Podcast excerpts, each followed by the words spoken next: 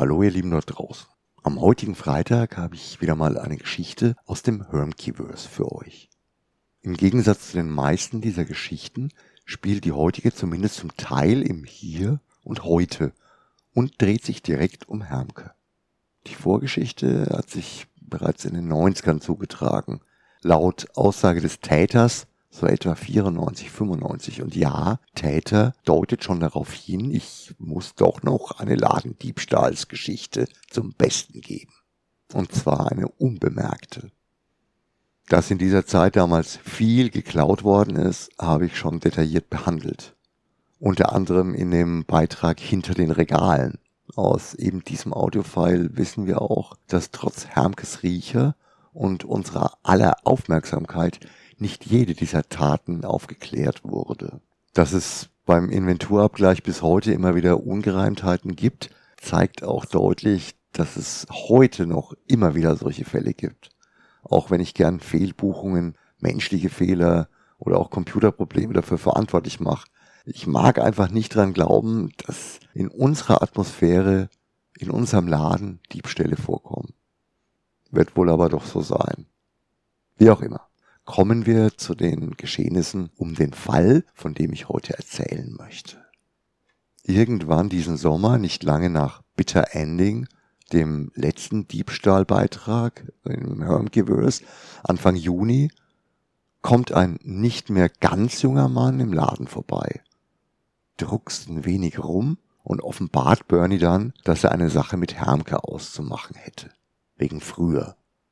Er hätte da wohl Dinge getan, die ihn jetzt belasten und würde Hermke gern entschädigen.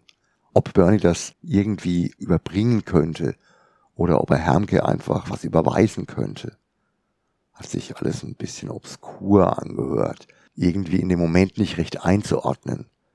Der hat ja auch nicht wirklich rausgerückt.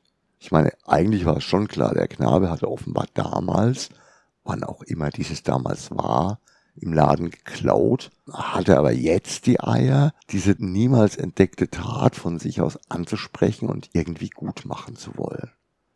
Aber wie genau und was genau war nicht klar. Und Bernie hatte offenbar auch keinerlei Lust, hier irgendwas zu überbringen. Nein, nein, der Bernie doch nicht. Und außerdem geht so etwas eh nur persönlich.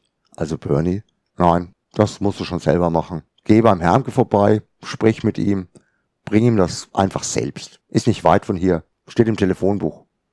Das alles auf seine fränkisch nette Art. Ich war an dem Tag gerade nicht im Laden. Bernie hat mir die Geschichte dann erzählt. Eben, dass er den Knaben mal schön zum Herrn selbst hochgeschickt hat. Wird man ja sehen.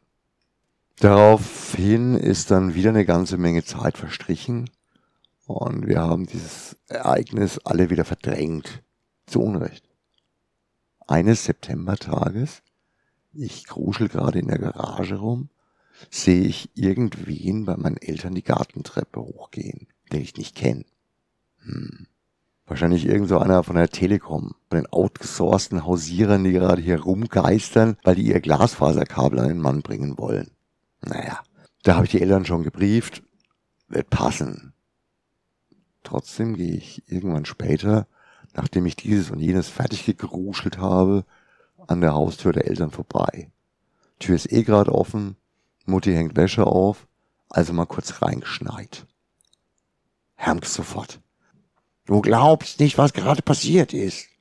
Da kam gerade ein junger Mann vorbei und hat mir gebeichtet, dass er in den 90ern bei mir im Laden gestohlen hat. Das kann er heute und jetzt nicht mehr mit seinem Leben vereinbaren. Er hat wohl noch mehr Mist gebaut und irgendwann aber zu sich und zu Gott gefunden und versucht jetzt die Dinge aus seiner Vergangenheit, die ihn bedrücken, zu bereinigen. Er hat das mal so überschlagen und denkt, das ist ungefähr so passend und drückt mir dann 500 Euro in die Hand. Hermke war echt erschüttert und gerührt zugleich. Ich meine, die Eier musst du wirklich erst mal haben, nach über zwei Jahrzehnten reumütig gekrochen zu kommen und um Absolution zu bitten egal wie böse das davor war und egal wie ich persönlich mit den religiösen Beweggründen etwas anfangen kann, die Tat jetzt und heute ist eine echte Großtat.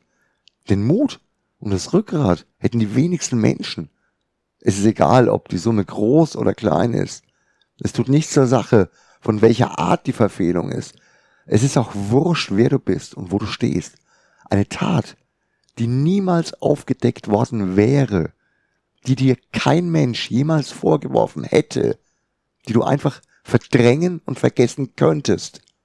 Und dann stört dich das selbst nach 25 Jahren, wenn du den Spiegel siehst. Und dann fasst du deinen Mut zusammen und gehst zu dem Menschen, dem du den Schaden zugefügt hast, und beichtest ihm diese Tat, von der er vorher nichts gewusst hat und bei der er von deiner Beteiligung nie etwas geahnt hätte. Großartig, beeindruckend und mutig. Hermke und Rotraud haben das noch ein paar Mal erzählt. Und jedes Mal siehst du ihnen die Rührung deutlich an. Das Witzige ist, dass sowohl Bernie als auch ich sofort vermutet haben, dass der Knabe wohl zufällig die Beiträge aus dem Hermkiverse gehört hat, hat er jedoch verneint. Schade eigentlich, weil dann wird er diesen Beitrag wohl auch nicht hören. Und ich denke, er hätte es verdient zu wissen, wie er bei Hermke angekommen ist. Zu Fehlern zu stehen und zumindest zu versuchen, sie auszubügeln, ist eine der Tugenden, die viel zu sehr aus der Mode gekommen sind. Ich wünsche euch da draußen ein schönes Wochenende. Ihr müsst ja nicht gleich zu Pfadfindern werden, aber man kann ja mal darüber nachdenken, an diesem Wochenende mal netter zu sein als sonst. Vielleicht zu jemand Bestimmten, vielleicht zu irgendwem. Vielleicht wird dann das Wochenende noch schöner. In diesem Sinne, ciao, arrivederci, euer Gerd.